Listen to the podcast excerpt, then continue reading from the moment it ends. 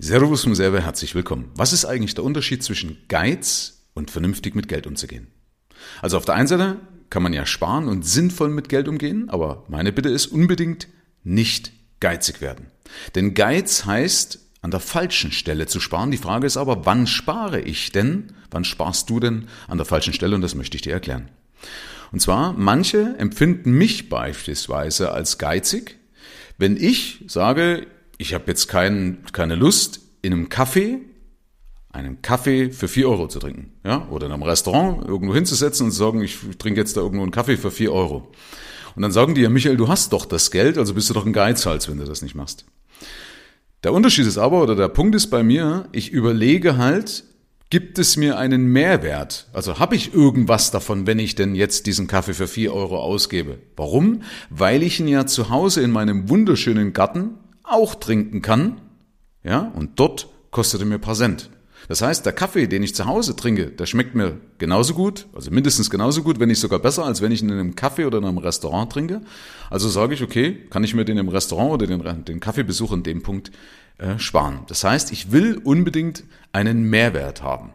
Also bringt mir das irgendeinen Vorteil, wenn ich jetzt dieses Geld ausgebe?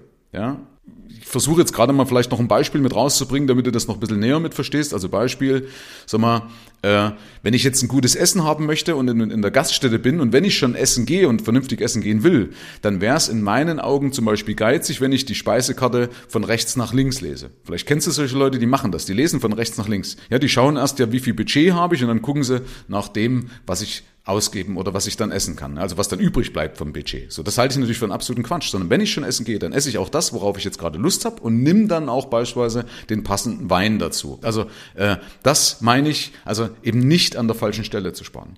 Auf einer anderen Seite beispielsweise, wo unsere Geschirrspülmaschine kaputt war, dann wollte meine Frau wiederum an der Geschirrspülmaschine sparen.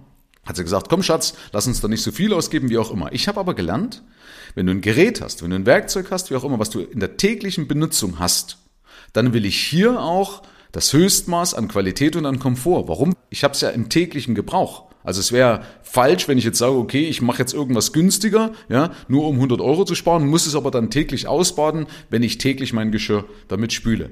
Ich habe also wie gesagt gelernt, niemals am Werkzeug sparen. Ne? Und dann haben wir uns eben eine sehr, sehr gute Miele gekauft, zum Beispiel mit so einer automatischen Trocknungsfunktion, wo die Klappe aufgeht und so weiter und so fort. Also äh, wo du jeden Tag auch Freude hast. Nochmal zurück zu dem Kaffee. Meine Frau übrigens, die wiederum findet die 4 Euro in einem Kaffee als sinnvoll ausgegeben. Also die findet das als angemessen. Warum? Weil sie sagt, ich komme dann unter Leute, dann kann ich Menschen beobachten, was immer, auch, immer dahinter steckt. Also für mich, äh, für mich erschließt sich das nicht, aber äh, für sie ist es auf jeden Fall okay. Das heißt, daraus kann man auch ableiten, dass man nicht streiten kann über diese Ansichten.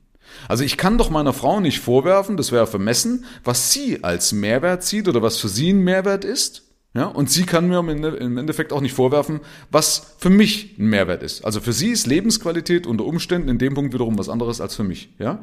Und natürlich gehe ich bei meiner Frau auch mit ins Café, um ihr einen Gefallen zu tun, weil dann ist es nämlich auch wieder sinnvoll investiert. Okay? Also wichtig ist, äh, nicht an der falschen Stelle zu sparen und verstehen, dass es absolut unterschiedliche Ansichten gibt und das auch vollkommen okay ist.